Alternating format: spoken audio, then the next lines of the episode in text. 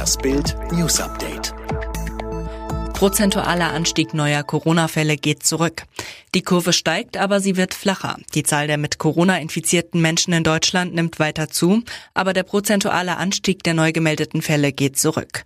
Vom 16. auf den 17. März lag die Steigerung der neuen Corona-Fälle bei 53,6 Prozent. Vom 30. auf den 31. März waren es nur noch 7,1 Prozent.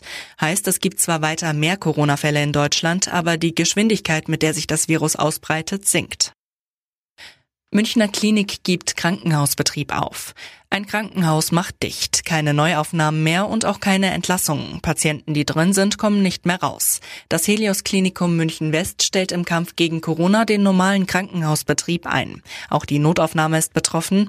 Ein Kliniksprecher sagte, es geht darum, dass wir keine neuen Patienten aufnehmen und die Patienten, die entlassen werden könnten, aktuell nicht entlassen. Alle Patienten, die jetzt da sind, bleiben auch weiter da. So sollen Infektionsketten unterbrochen werden. Bislang wurden 14 Patienten und zwei Mitarbeiter im Haus positiv getestet. Ostern, wie es immer war, fällt aus. Dieses Fest wird garantiert anders. Kein Osterfeuer, kein Hase, keine frohe Botschaft in vollen Kirchen von der Auferstehung des Herrn. Das ist die wichtigste Botschaft der Telefonschalte von Kanzlerin Merkel gestern Nachmittag mit den Regierungschefs der Länder. Kontaktsperre, Abstand halten, keine Reisen im Inland, all das soll auch über die Osterfeiertage hinweg bis zum 19. April gelten. Erst am Dienstag nach den Feiertagen soll die Lage neu bewertet werden. Hells Angels bedrohen Rapper Flair. Dieser Streit hat nichts mehr mit Rap zu tun. Flair machte zuletzt seinem Ruf als Rüpelrapper alle Ehre. Er beleidigte Polizeibeamte, attackierte danach einen Kameramann. Zuletzt hatte er in einem Song den dunkelhäutigen Rapper Jalil rassistisch beleidigt. Viele Künstler stellten sich danach vor allem wegen der Rassismusattacke gegen Flair.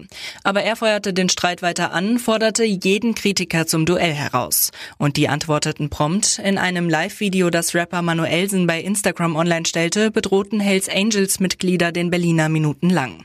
Inzwischen hat sich Flair für seine Zeilen entschuldigt. Wechselt Karius zu Hertha?